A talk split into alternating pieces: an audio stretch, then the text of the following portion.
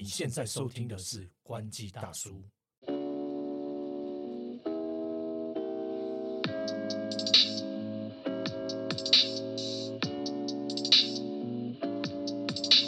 海流，海头哥，这一集又来到了我们投资小白偷科惨痛教训耶！经验分享谈。基本上呢，其实大家如果有听到之前偷哥分享自己是一个投资小白，然后因为想要跟风零零五零 ETF，然后错买成零零五零的 ETF 连结基金，那 就是完完全全不知道自己买的是什么，然后完完全全不知道自己申请的账号不不是账号，那应该叫什么？那个投信商跟券商。账户账户账户对对对账都分不清楚的情况下面，就直接下去买。那当然就是后续呢，经过我那一集讲完之后，然后理由就就是发现了奇怪的地方，对对对怎么怎么讲，跟我认知的基金或 ETF 完全不太一样呢？对对对对对，对而且然后我那时候就很懊恼，因为录完那一集之后，我就觉得说，干我他妈真的是看起来太像智障了。然后，然后，而且重点是我还是一个记者，然后就是连这种基本的功课都没做好。虽然说我不是财经记者啊，哈，没事啦，对，没事。然后我就是一个小白，然后我就那个，哎，我们是我放短影音上去之后，嗯，获没想到获得广大回响，很多都一样的，就是在说你啊，啊那个啊，我朋友啊，就说你啊，就一个人 DM 我，他、没有 DM 我的，不要不好意思，你可以 DM 我，就说啊，什么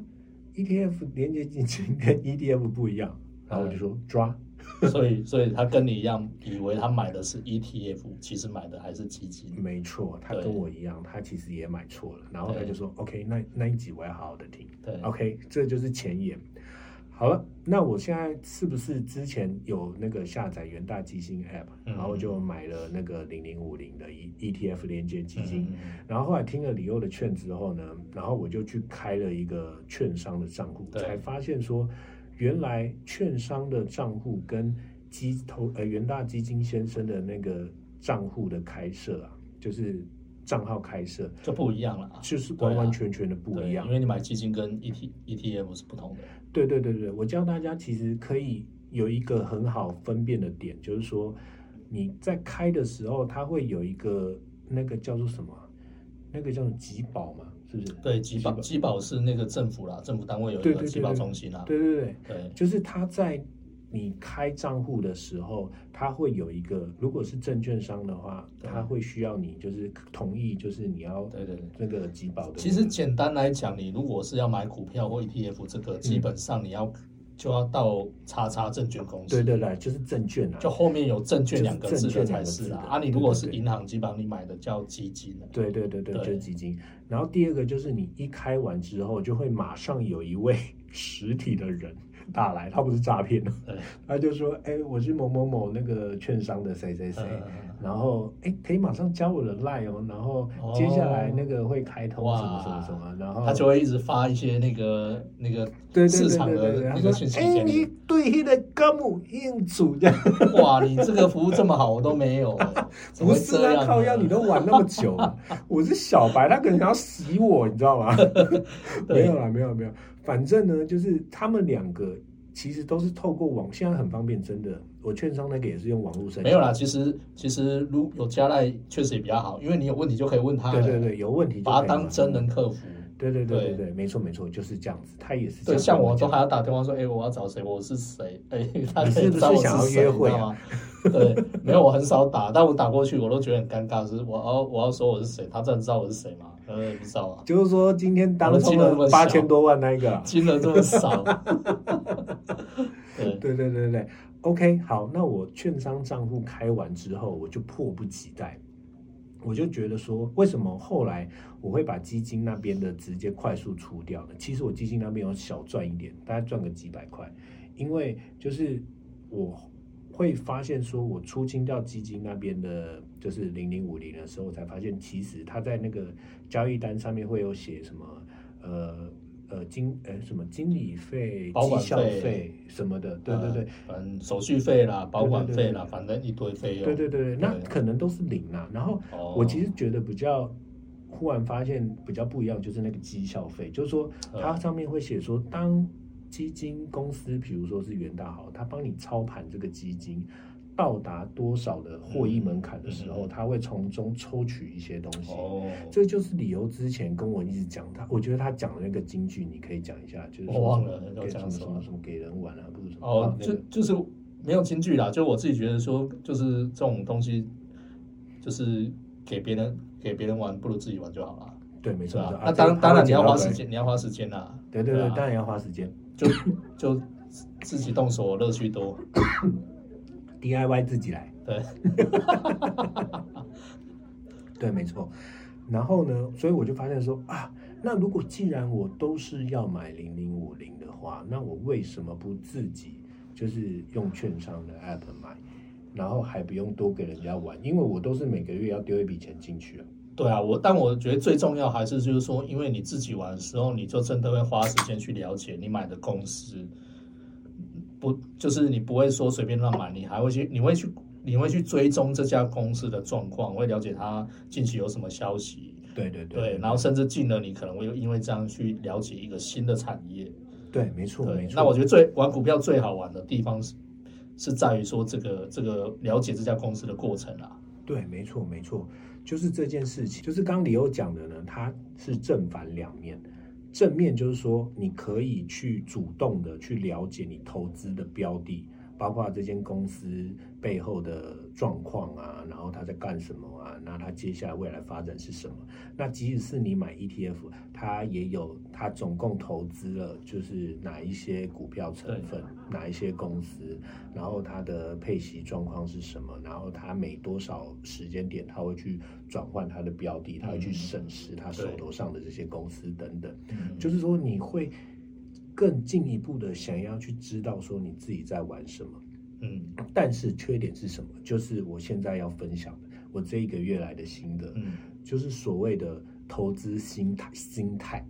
投资心态，对，没错，投资心态。我作为一个投资小白，那个投资心态真的是，我从一开始我的投资方法跟想法就是提到的嘛，我要跟风零零五零，我就是当存钱，嗯，每个月放钱进去，然后我就放在那边，我就不看了。就放在那边，你跟二十年之后，老子退休之后 就是一大笔钱了，这样子。我一开始就是想的很就是完美，我就觉得说，要不然那些钱也是不知道花去哪里，可以啊不，如就但时间点要 对，对我也是这样想。然后呢，所以我就那时候抱持的想法就是啊，反正每个月不管它现在的股价是多少，比如说零零五零好了，我上个月是大概一百二十出头块，然后不是有一阵子低大盘嗯低点在一万六左右，又更低掉到一百二十一等等，然后现在又涨起来了嘛。嗯，那我之前抱持的那个想法，投资想法就是说，不管现在是一百二十块、一百二十五块，或后续涨到一百二十八、一百三这样子，因为我的目标是看长远的嘛。那我相信这个股市跟未来科技业整体的台湾的经济发展是会往前飞奔的，对。所以我就是不管它这个月多少钱，我就投定。反正一路买上去，嘿，对，但我觉得这样不行啊，等一下，直接破你太过太早过，然后于是呢，我就有这个想法，我就开始券商开始想说也要这样操作，因为之前在基金的时候，其实你就是每个月给他一笔钱，根本完全什么都看不到。对，而且那个基金时时间点也不对啦，对对对对对对对对，因为那个是收盘，它它价格是固定的嘛，对对，它价格是固定的。对对对，OK，当你开始有券商的 App 之后，哇，你知道吗？这个东西真的很像你在 Google 投广的，它就是你一个需要你你会想要及时监测说它现在数字跳到哪里，嗯？然后你的心态就会开始转变了。比如说，我本来想要每个月丢一万块进去好了，然后你之前就想说，那你就丢给别人丢啊，反正你也看不到价钱，就这样丢。但是你当你自己掌握那个主动权之后，你就会觉得说，哎，我之前买，比如说我之前买一百二十块，现在一百二十五块，我要现在丢吗？还是说嗯我要转移一些类似的标的，还是说我要就是等它就是在看趋势再降一点点，嗯至少那个持有成本不要太高的时候，我再入手。对对对，然后你就会被这些就是各式各样的东西搞乱了你最原始的初衷，就是你想要长期投资的那个心态。你有没有？你有你有没有？呃你你是不是已经距离这个心态太不过不过，因为我刚听你的这个初衷是有问题的。啊？真的吗？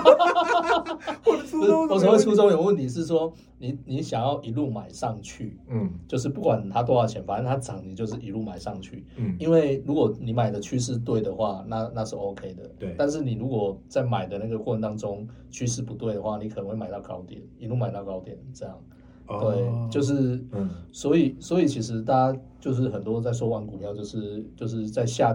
下跌的时候啊，嗯你当然前提是你看好嘛，你觉得应该方向是对的，这公司是有前景的。嗯。嗯，那其实应该是下跌的话，那更要加码。对。对。对对对，对。那涨的时候，你可能要注意，也许可能涨多了或什么，因为不管怎样，股股票是起起伏伏的，它不会，它一般来说不会一路一路向上，然后完全都不会回来。就算它一路向上，它的过程一定是曲曲折的，折折的，曲曲折折的。当然也有那种每天每天上去的啦，但不管怎样，它不管上去几天，其实它最终都还是会有这个波折。会有下修对回档的，对对对，会有会有会有这种嗯会有这种状况。不可能是完全顺利的，对，就算顺利都是还是还还是会回回档啊，对，没错没错。对，然后刚刚提到那个心态，就是雀跃的小白，如果这个月大概像李欧啊，然后还有我之前提到的，我有一个国中就认识到现在那群死党，然后只要我就是在那个 股海有什么动静，我都会想说赶快跟他们分享这样子。然后他们就会忽然抛出一句冷冷的，也不是冷冷的，他们其实也就是在旁边看好戏，哎，也不是看好戏啊，他们也是鼓励我的心态，嗯他们就觉得说，一方面就是说让我自己去了解，一方面在旁鼓励我说啊，就是要慢慢做，慢慢做这样子。然后我我除了刚刚李友讲那句话之外，就是那个让别人玩不如自己好好玩这样。还有就是我朋友也跟我讲说，其实你要呃真的进去之后，你就是心态你真的要抓稳。就是说，你既然已经研究透彻，或者是你有一个投资方向的时候，你不要就是急急忙忙在那边进进出出，嗯然后当你尤其是比如说我现在金额比较小嘛，刚进去，那像他们那种金额都已经很大的，嗯。有的时候一天万跳动一下，但是其实是在合理的波动范围里嗯面，嗯然后他们可能就掉了几十万不见，然后但是他们说现在已经有一点无感的原因，就是说，因为他们知道这个就是一个正常的、正常的波动对。状况，要看比如说他抓了一段时间，或抓了一段什么停损等等之类，反正就是简单说，我还在学习啊。我今天跳个两百块，我就觉得说，哎呦，今日损益。不可能，今天又赚了六百五，跳跳两 掉了两百块，你要更开心啊，掉了可以再加码，再补一个，掉两百就补。对，现在便宜，然后不代表之后就便宜，对对对对对，现在下跌是给你上车的机会，对，没没啦，有错，时候会开玩笑会这样啦。对。当然，如果那个行情好的时候，都是这样啦。行情不好说，你越买越低，买到谷底。就是就是，我终于了解为什么之前有时候理由会一个人闷闷不乐，其实不是因为他那个这个人脾气不好，我相信就是他那一天可能冲到一个赛，哦，没有啦，不会啦，我这个已经都都已经无感了，因为我最近也不太看了。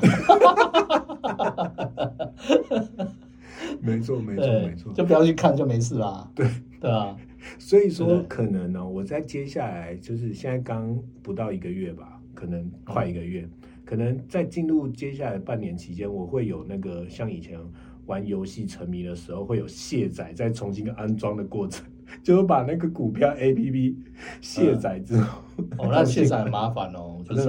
因为你卸载你要重新认证啊什么的，OK，它还有什么那个叫什么那个金钥。金钥不是有一些金钥吗？哦那你卸载是很麻烦的，你还要去重新弄那些东西。好啦，反正真的，我现在活到这个年纪，确定确实，既然已经踏入了投资这条路，身边有这么多名师，我就是慢慢的朝这条路稳定的迈进。然后我个人个性确实也偏保守，虽然说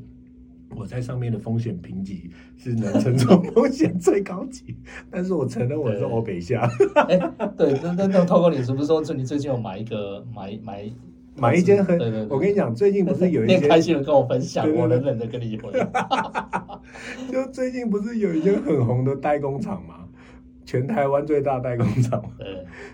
哎，算吧，对啊。对然后，然后他们的那个前前前前老大不是，没了，反正不重要，反正不重要就是反正就是，我就想说，哇，最近这个炒成这样子，那我是不是应该要赶快入手一下，就是就是有一点参与感这样。对，然后结果我就说，哎、刘刘，我跟你讲，我今天那个踩进去了，踩进去，我买了一百股这样。然后他就冷冷跟我说，这是什么东西？我说买那个干嘛？对对对对，他说 你买那干嘛？没点当啊这对样。啊，对的，因为其实呃，有些股票其实就是看你的心态，有人是要玩短线，有人要玩长长线嘛。那有些股票就是不太会动的，那你如果是要玩玩短线的人，他不太会动，你玩它是没有意义的，因为他根本都不太会动嘛。对对对，那有那那你玩短线，你就要玩波动比较大的，就比较有机会赚钱啦。不是说一定要玩波动比较大，只只是相对来说比较有机会赚钱。对，没错。那当然也风险比较高。那所以你买的那个公司，我当下我也说啊，这个又不会动，你买那个干嘛？真的，那也不适合放长期。那你说现在动了吗？动了一那块就，动了零点五一块这样子啊，不知道在干嘛。过了那么久，但想说算了，我那时候真的只是想要一个参与感。嗯，我发现真真的参与进去了，发现哎，好像也不一定需要这个参与感。没啦，好玩啦，就是好玩啦参与感的参与。对对对对，反正就是一个小白渐渐成长的过程。那中间可能会磕磕绊绊，其实中间的心路历程都会透过 podcast 嗯跟大家分享。然后当然这个名师在旁边就可以适时的指点我。我们就不定期来检视看偷哥的绩效。对对对对，到时候摊开我的那个集宝账，发现说，干那买个两万在那边唧唧歪歪一大堆。好啦，今天简单跟大家分享到这边，其实聊这个还聊得蛮开心的。好玩好玩，觉得好玩对对觉得好玩就是生活的经验谈。对对那因为我相信大家也都有，多或多或少头哥也终于脱离这个小白啦，对对在对就是已经进到初阶，对对对对，讲了那么久，终于就自己开户了。真的真的真的，投资随时不嫌晚哦，随时开始都不嫌晚。那当然可以越早开始越好，因为就是钱不理你嘛，哎不不你不你不理钱，钱不理你，对对对对，就这个意思。好了，喜欢我们不要忘记什么，记得按赞订阅我们，还有我们的社群，谢谢大家，拜。拜拜